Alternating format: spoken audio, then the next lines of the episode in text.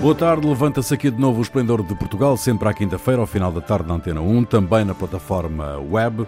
Produção de Carlos Quevedo, edição de Ana Fernandes, operações de emissão de João Carrasco, Ronaldo Bonacci, Cíntia de Benito e Jair Ratner com Rui Pego. Boa tarde.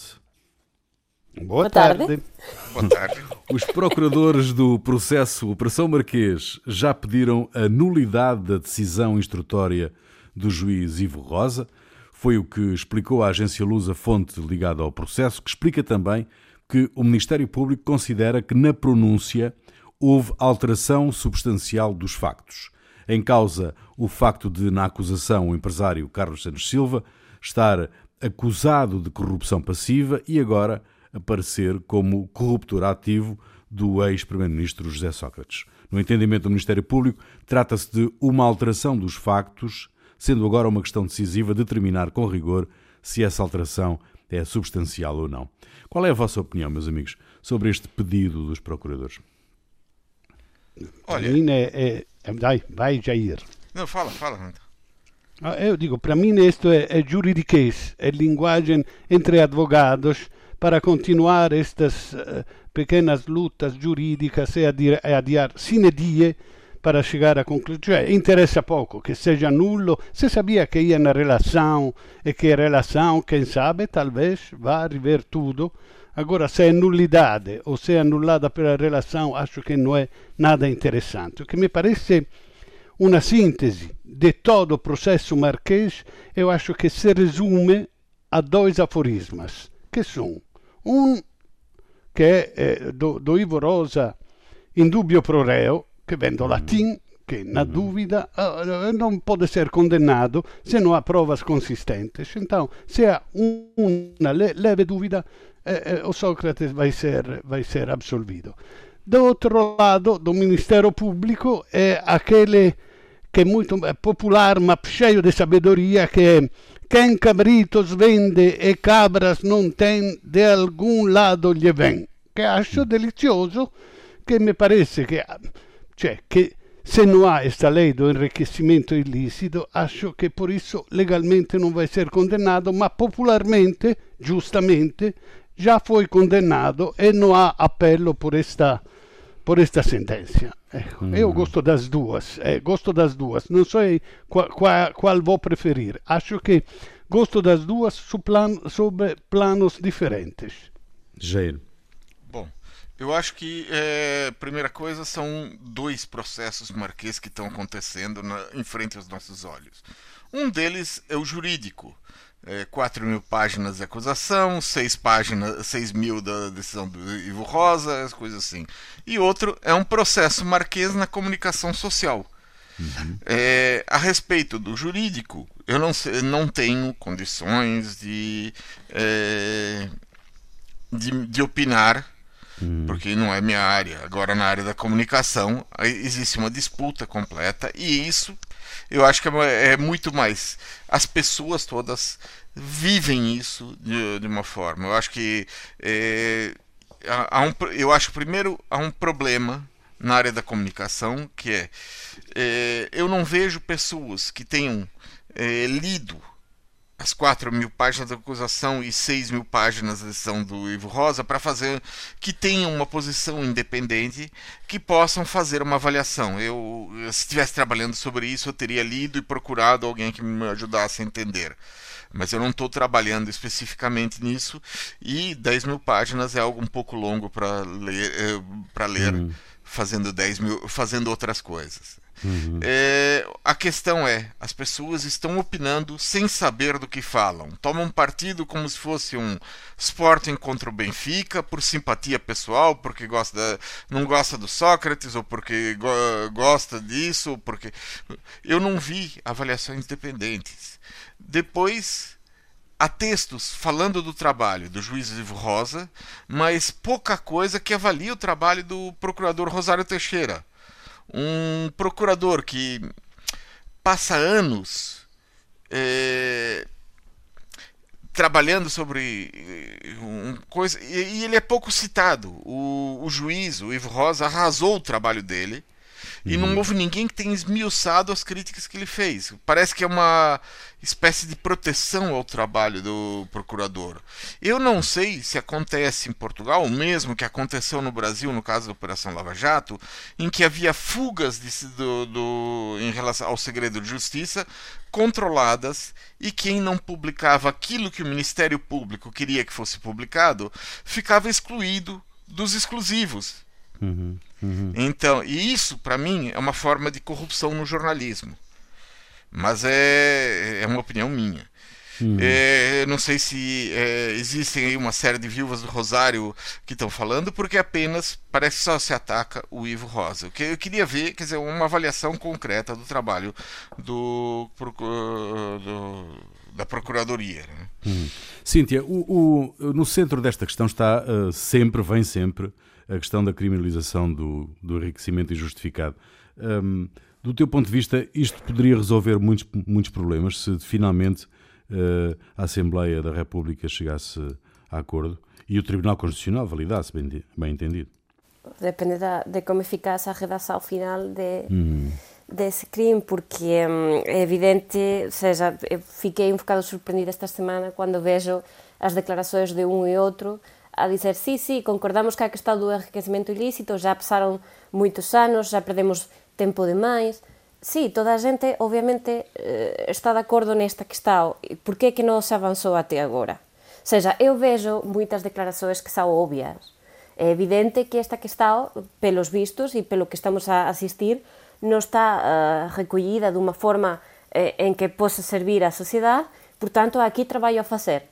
Agora que está, por que non se avanzou, e xa que está, fica aí, eh, como é que vai se avanzar, porque agora que já está moita xente de acordo con isto, como é que vai a Asamblea traballar nisto? Há un calendario de traballo para isto ou é pura e simplesmente declarações á imprensa? Isto vem moito eh, relacionado com o que o Jair diz. Eh, tamén, moitas veces na imprensa ficamos coa grande iniciativa, a grande declaração e depois fallamos nos prazos.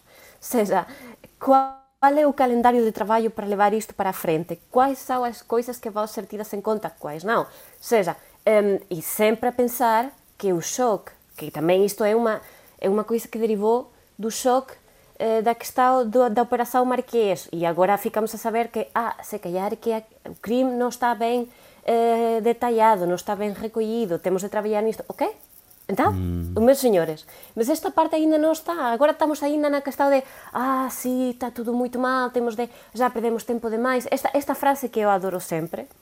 Já perdemos mm. tempo demais. E agora?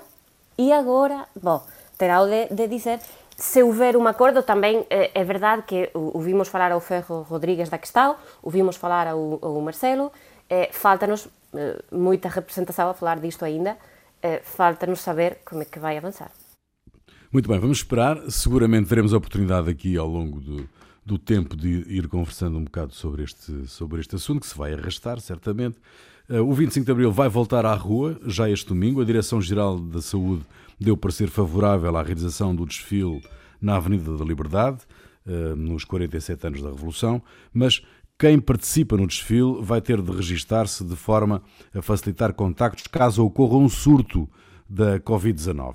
Mas eh, se já no ano passado tinha havido alguma polémica pela forma como foram as comemorações, este ano também não está a ser pacífico. A Associação 25 de Abril remete a limitação de participantes no desfile às restrições da pandemia e esclarece também que o desfile do domingo é apenas simbólico os participantes limitam-se aos membros das organizações que integram a Comissão.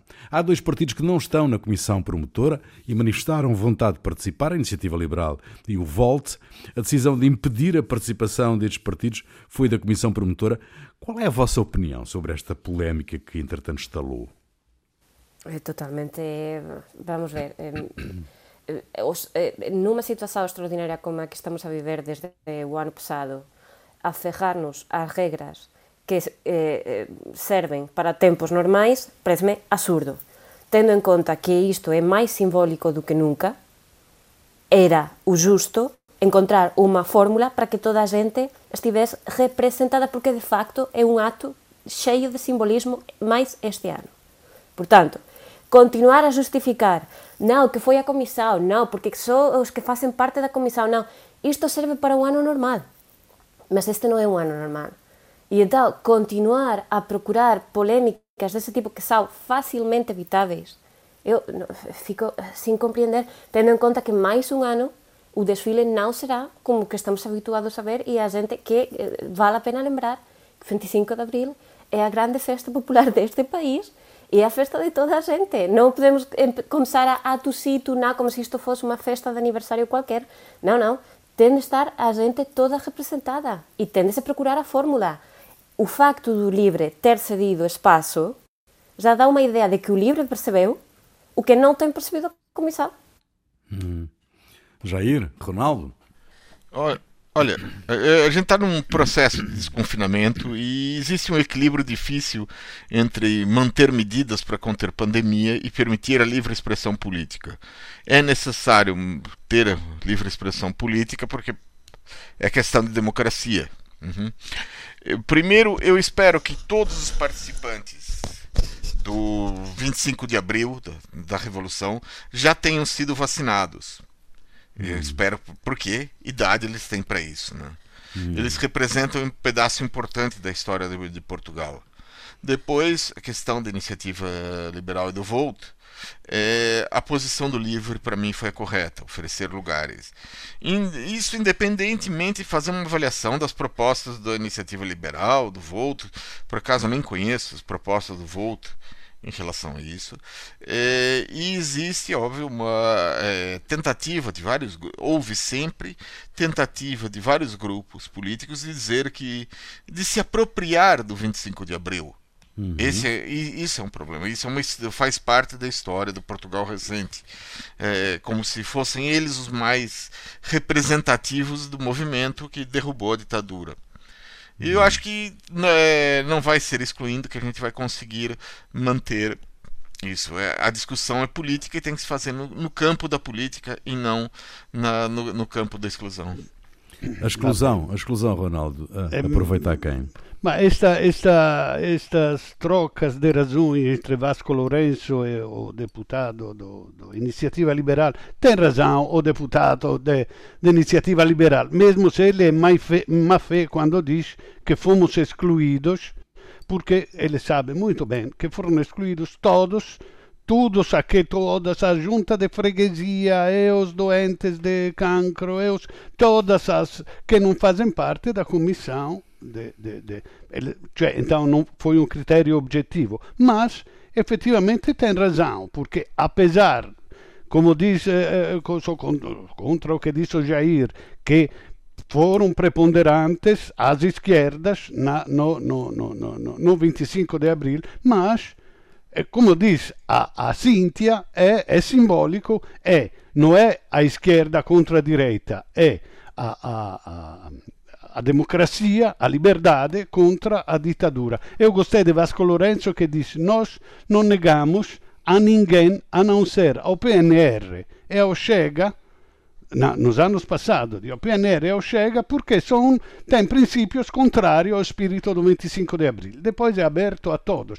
E, aliás, eu acho que o 25 de abril deveria ser, mesmo nesta situação em que está a ressurgir a extrema-direita, deveria ser todos os que fazem parte da, da, da democracia eh, eh, unir-se para eh, reconfirmar estes valores do 25 de abril. Então, então acho que ou seja, podiam fazer uma, uma manifestação, uma, uma, algum evento lá no Largo do Carmo, deixar a Avenida da Liberdade. A Avenida da Liberdade foi para ir todos a concordar com o 25 de abril. Agora, que haja, que, que, questa cosa che a esquerda si appropria è una cosa molto feia, perlomeno do 25 de abril é uma coisa muito feia, porque deveriam alargar-se a todos para combater o extremismo de direita. Vocês vão descer a avenida? eu acho que não, eu tenho medo. Eu tenho medo e não vou em nenhum lugar. bom, muito bom. Menos sentenças de morte e menos execuções. A pandemia pode contribuir para explicar a redução dos casos em todo o mundo o ano passado. É o que revela um relatório da Amnistia Internacional sobre a pena de morte, conhecido esta semana. O relatório assinala uma descida global da aplicação da pena capital em 2020, mas há quatro Estados que sozinhos são responsáveis por mais de 80% dessas condenações em todo o mundo.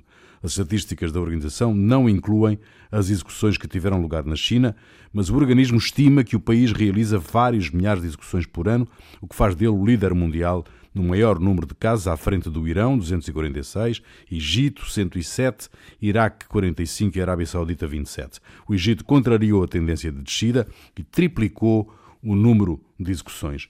Pode falar-se, meus amigos, numa tendência para a abolição da pena capital? Eu acho que nesse momento há uma tudo indica que há uma que o mundo vai no sentido da diminuição, especialmente depois da saída do Trump da presidência. Quer dizer, o Trump impulsionava a pena de morte, numa, numa defendeu a pena de morte, inclusive quando não havia os medicamentos, eh, ele queria encontrar formas de obrigar a, a, a acontecer, e isso estabelecia uma linha política né, que go, governos mais, bom, governos de extrema direita eh, que iam seguir. E, nesse, no caso, eu acho que Portugal foi um dos países eh, dos primeiros países no mundo a abolir a pena de morte, tem que fazer mais, porque é, há um membro da comunidade dos países de língua portuguesa que ainda tem na sua Constituição, apesar de não ter aplicado no último ano, tem a possibilidade de executar judicialmente criminosos, que é a Guiné Equatorial. Acho que Portugal tem que fazer mais nisso. Uhum. Cíntia, Ronaldo? Eu acho que se a tendência global pode ser vista uh, como a descer, tem de ser vista com muita cautela porque está a descer no sentido em que temos os dados disponíveis, ou seja, é verdade que o, o relatório tem em conta um, uma estimação do que acontece na China, eh, mas não temos essa informação, porque é um segredo de Estado. Portanto, um, parece que é, mas uh, há ainda tanta coisa que não conseguem saber os que fazem estes relatórios, ainda que não conseguimos saber, uhum. que é, eu diria que aqueles países que admitem uh, e que não têm problema de dizer sim, executamos pessoas, uh, aqueles sim tiveram uma redução uh, e aqueles que não costumam dizer nada, pronto, fica, no mes fica na mesma. não sabemos e, e, portanto, há sempre aí uma uma zona um bocado escura onde não, não vamos ter informação. É verdade que muita coisa, ou todas as coisas que aconteceram no ano passado têm alguma relação com, com a pandemia, bem porque, uh, enfim, uh, a vida parou e também parou, uh, ironicamente, a morte nestes, uhum. nestas situações. Uhum. mas eu teria, teria muita cautela, porque também não, quer dizer, ainda nos países que publicitam, estamos a ver que há também algum incremento, não? no caso do Egito, por exemplo, e, e, e esta questão afinal fica tal fora das, uh, das coisas que podemos controlar que, que muita cautela, sobretudo no caso da China também. Ronaldo, eh, como é que se explica que os Estados Unidos eh, continuem a aplicar a pena de morte? Ah, na Unidos... reta final do mandato do Donald Trump, por exemplo, foram retomadas as condenações Exato. à morte 17 anos depois de terem sido interrompidas. Ecco, é, as, as e a administração dos Estados Unidos federais. Do, do, do, Trump, do Trump executou 10 pessoas em menos de 6 meses em 2020. Exatamente, exatamente. Os Estados Unidos é um exemplo estranho. Cioè, no mundo, se vamos ver questo, questo relatorio, a parte que a China é primeira em muitas coisas, e também nisto, eh, se vamos ver o relatório, vemos que há, ah, que tem a pena de morte são agora ditaduras que precisam de eliminar o, os adversários políticos e são, e barra o, regimes religiosos que por coisas absurdas, como no Paquistão, que se matam os homossexuais, eh, cioè ah, ah, parece para nós, justamente, que é uma idade média, está na idade média da, dos direitos humanos. Agora, os Estados Unidos tá, tá, é, é, uma idade média pós-moderna. Não se sabe esta contradição, porque é, tecnologicamente, pela globalização mais à frente de todos, e depois tem esta coisa de um pouco dos cowboys que usam as armas, que são dois séculos atrás. E depois eu queria dizer uma coisa, que oh, oh, se diz com grande orgulho, justamente, que Portugal foi o primeiro país do mundo a, a abolir a pena de morte. che era volta al 1860, non sei bene. Mm. Ma o 30 de novembre del 1786 o Granducato de Toscana già tinha abolito a pena de morte e a tortura. Não era a Itália, porque ainda não existia a Itália. Certo. Efetivamente, Portugal é o primeiro país do mundo. Mas, e, e, e todos os 30 de novembro se festeja a festa da Toscana, a Toscana in Florenza, Florenza, festa da Toscana, para re relembrar questo fatto, che nel 1786 foi abolida a pena de morte. Uau! Uhum. Muito bem. O que é que vos fez perder a cabeça? É o que eu vou querer saber agora. Eu vou começar por ti, uh, Jair. Bom, essa semana o que me fez perder a cabeça foi um caso que aconteceu na Venezuela. Por causa da crise econômica, uma menina de 13 anos, o nome dela não foi divulgado para proteção dela, ela foi forçada a deixar a escola e começar a trabalhar. O pai dela tinha morrido por causa de uma bala perdida e ela tem mais seis irmãos mais novos. Um vizinho viu a menina sozinha e violou por seis vezes, ameaçando que mataria toda a família se ela contasse para alguém o que ele fez. A menina ficou grávida, com uma gravidez de risco, uma vez que o corpo dela não estava formado o suficiente para aguentar uma gravidez. Ela conseguiu um aborto, o que é muito difícil na Venezuela. Como resultado, há duas pessoas presas a mãe dela e a antiga professora que ajudou a conseguir as pílulas abortivas. O violador está solto e não foi incomodado pela polícia. Mais uma história. Uh, Cíntia. Ai, enfim, uh, bom, agora, enfim, bom, uh, eu trazia uma coisa bem diferente que era o caso da semana, que foi a questão da Superliga, agora também chamada o Super Fiasco. Sim eh, e que me deixou perplexa porque foi uma coisa que, eh, sendo futebol, deixou-me vários estados de ánimo ao longo dos últimos dias. Primeiro foi irritação, como que é possível que esta gente faça, tá, tá, tá. Depois foi ilusão, porque quando vi a ameaça da UEFA de que, se quer, os, estas equipas poderiam ficar fora até de competições nacionais, o Sevilla, em Espanha, ficava líder. Eu pensei, uau, então, vamos avançar com isto. E agora fica no chão Uh, e fico ver, verdadeiramente desiludida. Eu gostava que isto avançasse, gostava que estas equipas saíssem fora. Ainda não percebo como é que chegaram a ideia brilhante de que isto ia resultar e, aliás, Florentino ia conseguir um milagre. Evidentemente não. Eu não sei quais serão as consequências, lamento imenso. Acho que a, a estas alturas só fica o Madrid e o Barça eh, infelizmente, eh, gostava que avançasse, fico muito desiludida. Acho que os restantes ficávamos um bocado maior sem eles e teríamos mais alguma possibilidade, mas pronto, não acontece. Eh, o meu coração não resiste tanta incerteza, por favor. uh, Ronaldo. Bom, uh, no próximo dia 15 de setembro, na Itália, começará o julgamento de Matteo Salvini, porque in 2019, quando ele era ministro do Interior, recusò che a Open Arms, che è un navio di una ONG spagnola che tinha a bordo 147 immigrantes naufragados, proibiu de entrar em Lampedusa, que era o porto seguro mais próximo. Ficaram bloqueados por seis dias em condições muito precárias, até que um juiz suspendeu o bloqueio e foram desembarcados.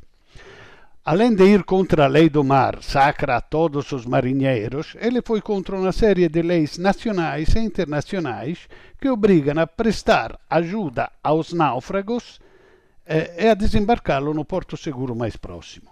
Salvini é um senador e tem imunidade parlamentar, mas a maioria dos senadores deu autorização a proceder e, e pode ser condenado por sequestro de pessoa e omissão de auxílio até 15 anos. Eu espero que este grande político que inspira o Ventura seja uh, condenado.